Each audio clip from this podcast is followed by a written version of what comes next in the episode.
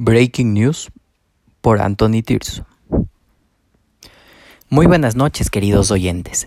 El día de hoy nos encontramos para dar a conocer una noticia muy importante y de último momento.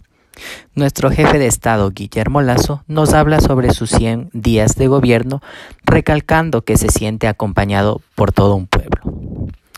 Esto lo dio a conocer el día miércoles 1 de septiembre del 2021, en lo cual el presidente realizó una breve evaluación de este primer periodo que ha tenido al frente del Ejecutivo durante una entrevista transmitida por TC Televisión. En dicha entrevista inició resaltando la realización del plan de vacunación 9 de 100, la misma que va en contra del coronavirus, tomando en cuenta que es un punto principal y esencial en estos momentos para la reactivación de nuestro país Ecuador.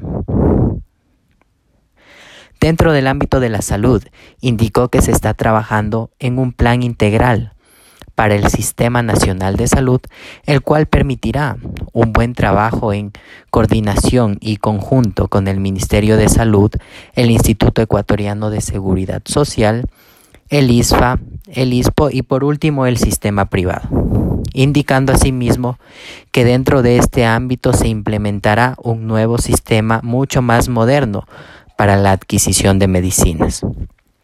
Otro de los proyectos que mencionó nuestro jefe de Estado es el disminuir la desnutrición crónica infantil, que actualmente rodea el 29%. Lo mismo que tiene pensado hacerlo durante los cuatro años a los cuales se mantendrá en el mandato.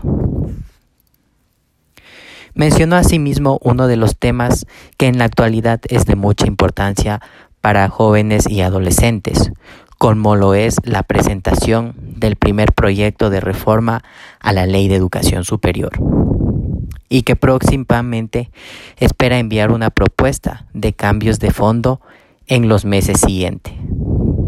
Cabe recalcar que para esto no dio una fecha exacta.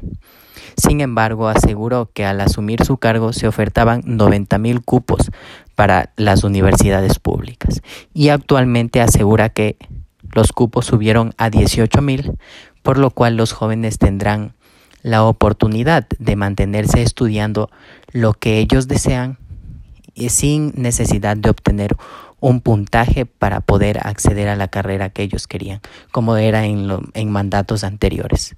Es por esto que en, en la actualidad se da únicamente un test de, de habilidades y que te ayuda a determinar a qué profesión puedes estar tú encaminado. Muchísimas gracias.